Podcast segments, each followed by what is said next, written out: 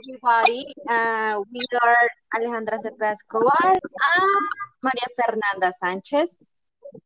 Uh, so one more time in the podcast, we are going to talk about New York School. It is located in uh, El Jardín in Bogota City. And it is recognized for their high uh, so okay. Thank you very much, Aleja, for your presentation. So, as Aleja said, we are talk about uh, about the New York School in Bogota. So, first, uh, I talk about the mission of the New York School. Uh, these schools train students who have balanced, educated, and reflective with an international mentality. And this is so important thing in their training. They also contribute to students being intellectually restless and supportive. And it is uh, the probability of transforming their reality within the framework of mutual understanding and respect. This is so important for this.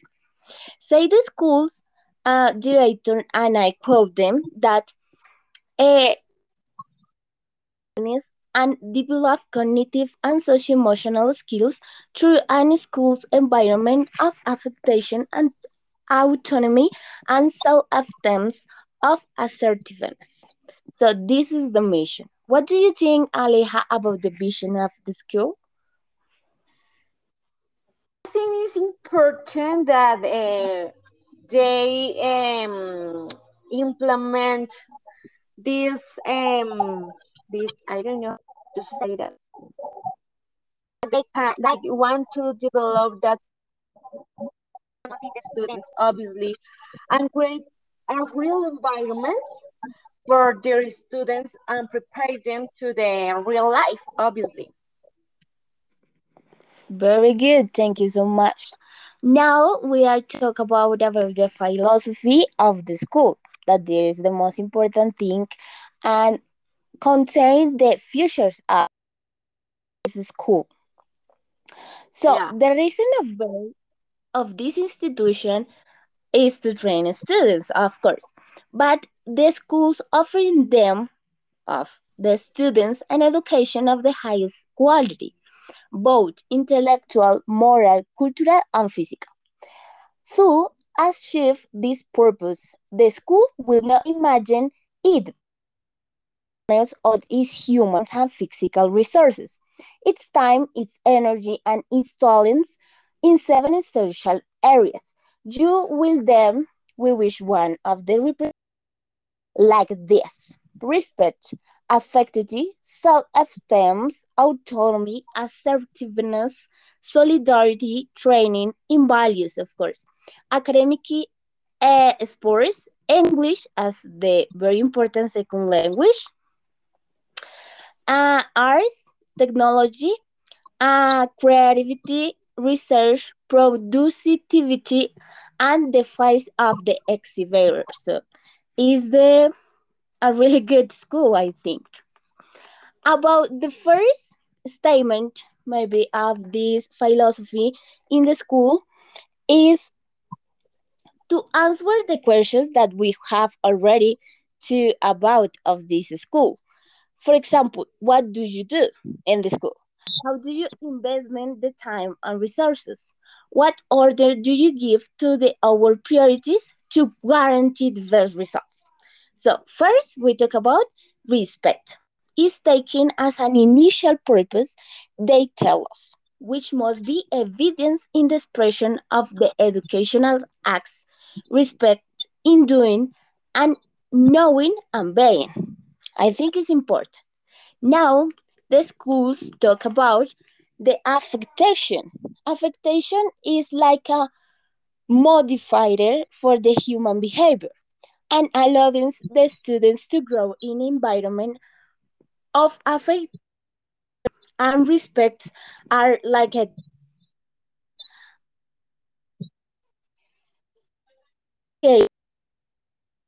cordiality and consideration for the social and school environment.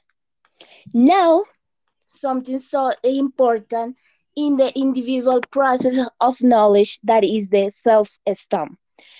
A student is degree of the self-acceptance. So, by his self-worth and self-appreciation, uh, these values about the students as a person, as a person in the community. And finally, for my part, of course, in the schools, the rules and controls are conceived as a strategy. So, the development process of the students can behave correctly without the need of them.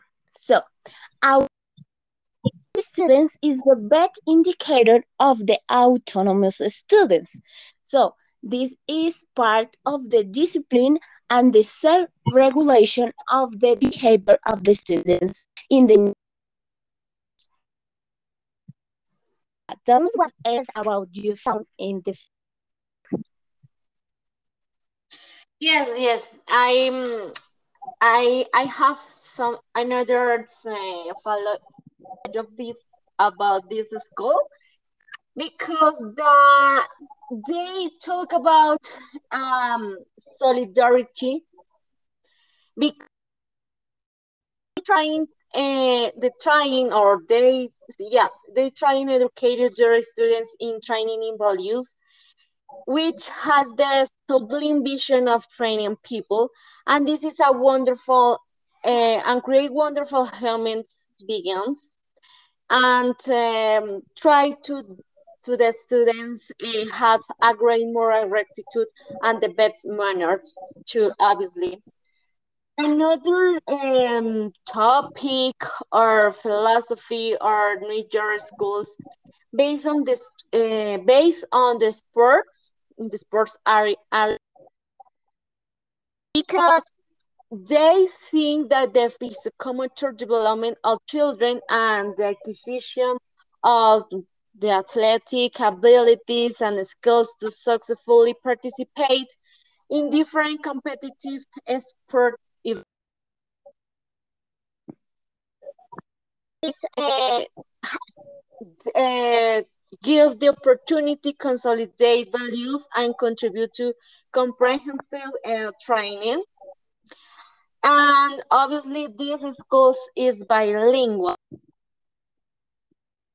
and the english language is the second language uh, that they uh, teach in this um, school and this is fundamental in the development of the educational work so they try to develop communication skills and develop skills in English language. For this reason, this um, school has different um, programs like summer camp. Uh, in this summer camp, the students have the opportunity to um, a group of students and different grades, uh, I think, have the opportunity to travel to another another country. Uh, this is a international level because the um, this uh, this this what this summer camp give to a student uh, sports, cultural, and ludic activities where students uh, can develop their uh, English skills. But another um, another program is the immersion program, where the students uh, this program developed in Canada, uh, where uh, where students have the opportunity to live in, and establish a relationship with a Canadian family. And obviously, they have the opportunity to in a Canadian school uh, and uh, during two months.